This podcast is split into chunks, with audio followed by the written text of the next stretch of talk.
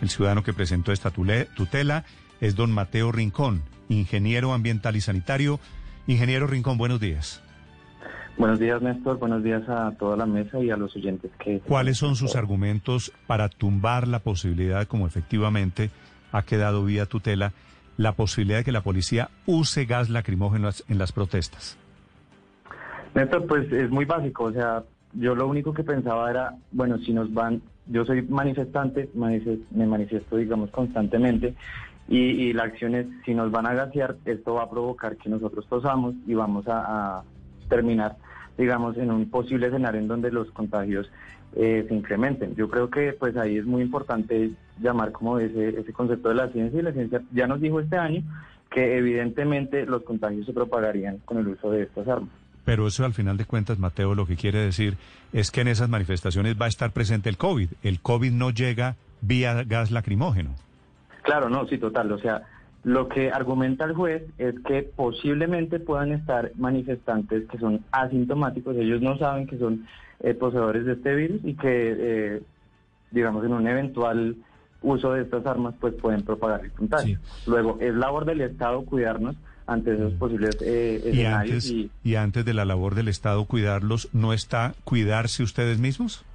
Claro, sí, total. Por eso salimos a marchar. Porque es que este gobierno no nos ha dado las facilidades para salir adelante, para evitar la pobreza, para eh, aumentar los niveles educativos de nuestro país. Por eso mismo es que salimos a marchar. ¿Y usted cree que prohibir el gas los protege a ustedes del COVID?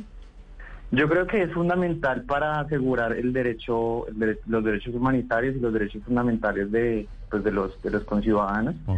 Y en ese sentido, pues podremos dar, eh, eh, digamos, ese alimento de la democracia constitucional que tenemos, que es una conversación nacional de la necesidad, de la urgencia que tiene este país por cambiar las políticas que en este mm, momento están en curso. Mateo, la manifestación pacífica es un derecho pero eh, parten ustedes de que habrá disturbios cuando le piden a un juez que suspenda por parte del ESMAD el uso de gases lacrimógenos? Para nada, para nada. Yo lo que hago al instalar esta tutela es precisamente eh, defender pues el, el, derecho a la protesta pacífica y esto está en función eh, de también el, día 21 de septiembre cuando se estaba vandalizando el, el banco el banco perdón banco de Bogotá eh, sobre la séptima, nosotros estábamos con, con una batucada, había muchísimas personas y solo había un pequeño grupo de, de, personas pues, que estaban haciendo estos actos. La policía espera hasta que eso se materialice porque ellos estaban al lado y, y, una vez dicen, bueno, esto ya fue, entonces ahí sí entran y entran atacando a la batucada y no precisamente a los que estaban en el banco. Y eso está completamente documentado en redes y ese es el principio por el cual eh, se argumenta pues, pues esta tutela. Mateo, si tienen tapabocas y si hay distanciamiento entre los manifestantes, ¿por qué el uso de los lacrimógenos los haría toser y los haría contagiar? Bueno, yo creo que es fundamental que tengamos que el gas permea el tapabocas, el tapabocas no nos va a salvar de lo que es el gas lacrimógeno, para eso es necesario un uso de máscaras, eh, digamos, muy avanzadas de, de, tecnología, algo que no, digamos, el manifestante promedio no lo tiene. Sí, entonces a pesar de eso, el gas queda impregnado dentro de la tela, dentro de la piel eh, o en la superficie de la piel y pues esto va a, exponer al, al manifestante a que se quite la máscara, a, que tosa. ¿A usted, Mateo, lo han gaseado, como dice usted? Sí, señor. Sí, ¿y usted ha participado en disturbios? No he participado en disturbios, he participado en manifestaciones pacíficas. ¿Cuántas veces lo han gaseado a usted? yo creería que por ahí unas cuatro veces. Ok. ¿Y usted en algún momento cree que los ciudadanos tienen responsabilidades o solo derechos? Sí, sí, sí, no. De hecho, el deber, el deber es, em, digamos, procurar ese principio de, de, solidaridad social y es por eso que se hace esta tutela. Ese es un deber constitucional que le recuerdo está en el artículo 95 de la Constitución y pues obviamente el juez también llama a la, a la protesta pacífica, algo con lo que pues completamente estoy de acuerdo y yo creo que ese es el ideal, ¿no? En la mm. medida que yo creo que la Minga ya nos comprobó que pueden manifestarse, eh, pueden hacerse manifestaciones sin necesidad del ESMAD y sin necesidad de, pues, de terminar en este tipo de, de acciones. Mateo, ¿por qué puso usted esta tutela ante un juzgado laboral?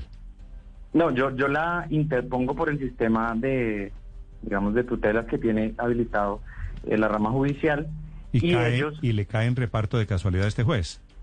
Sí, o sea, cae primero en el tribunal, pero el, tribunal eh, superior, parece que es eh, el de Cundinamarca, lo devuelve porque dice esto no es mi competencia. Ellos dicen, no, mi competencia es el presidente, no la presidencia. Eh, mi competencia es la alcaldesa, no la alcaldía. Básicamente ese es el argumento, por eso termina profiriendo pues eso el señor juez del juzgado quinto laboral. Sí, pero esto tampoco es competencia del señor juez del juzgado laboral.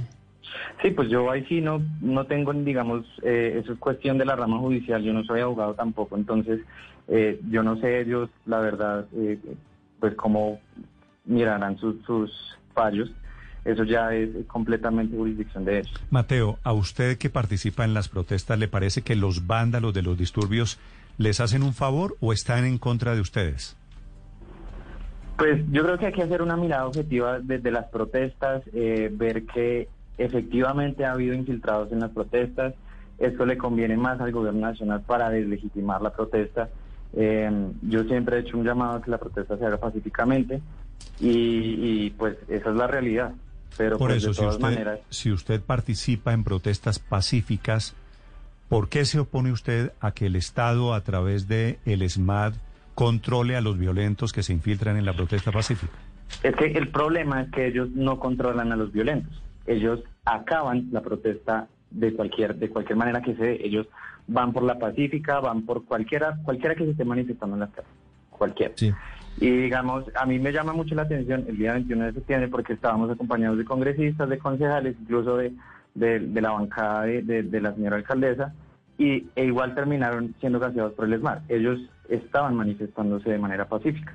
Entonces, acá el tema es que nos han demostrado que el Estado es incapaz de hacer eh, esta, esta contención eh, de la violencia eficientemente. Mateo. Y lo que hacen es expresar a todos. ¿Y qué, ¿Y qué responsabilidad le cabe a los manifestantes pacíficos como usted en el trabajo de controlar a los violentos?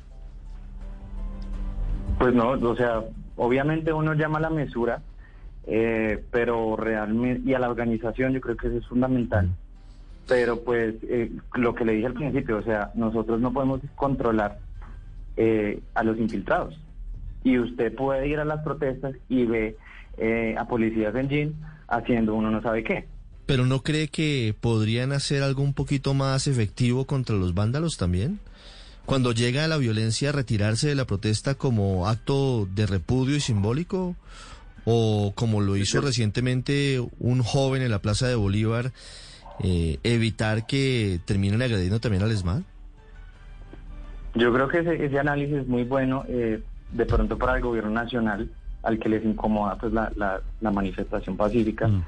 y, en el, con el ánimo de diseminar pues esa protesta, pues podrían, ¿por qué no tener incentivos para, para vandalizarla? Mm. Mateo, una pregunta final. ¿Usted cuántos años tiene? 26 años. 26 años. ¿Graduado como ingeniero de qué universidad? De la Universidad de La Salle. De la Universidad de La Salle. Mateo, la pregunta final es, ¿Cómo es la lógica que usted cree que los gases lacrimógenos pueden aumentar el riesgo de contagio de COVID, pero no las aglomeraciones y no salir a la calle? No, pues lo primero es, llamar al autocuidado, obviamente, eh, digamos, haciendo un uso responsable eh, de, la mascarilla. Eh, y en ese sentido, pues yo pienso que es importante que consideramos que de todas maneras también la gente se está muriendo de hambre.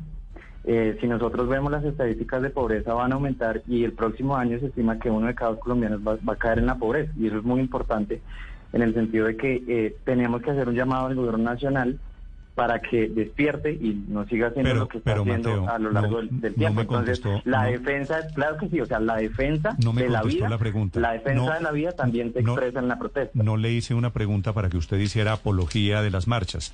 Le estoy preguntando por qué a usted le parece que es riesgoso el gas lacrimógeno en las ah, protestas en época de coronavirus y no le parece que es riesgoso salir a una aglomeración en donde posiblemente su vecino está contagiado? Ah, bueno, a eso iba. Las protestas se dan porque superan el miedo a ser contagiado. Eso es fundamental. Y, luego ya acudimos a argumentos científicos. Ahorita usted muy bien lo, lo, nombraba cuando eh, hacía un análisis sobre la campaña de Biden y es importante ver los estudios de las universidades, por ejemplo, una Universidad de Toronto que dice que eh, es el gas lacrimógeno el que está promoviendo la, la propagación de este virus. ¿sí? Ah, el gas. Dice, dice, dice qué universidad? Universidad de Toronto. ¿Que el gas lacrimógeno produce la propagación del coronavirus? El, el accionar del, del gas lacrimógeno y afecta la salud. ¿Cómo, cuénteme cómo se llama ese estudio, Mateo. Pues el estudio es de la Universidad de, de, Toronto. Yo no tengo acá presente el autor, pero sí hablaba Andrés Nieto. Y el estudio dice que el gas lacrimógeno aumenta la propagación del coronavirus. Okay. El accionar, claramente, con, con aglomeraciones. Y obviamente... Pues, ¿Y usted no ha visto los estudios de las otras universidades que dicen que las aglomeraciones, que salir a la calle es lo que aumenta el riesgo de contagio? ¿Esos, esos estudios no los ha visto? Sí, total, pero pues también sé que el uso de tapabocas restringe ese, contagio. Ok. Mateo, gracias.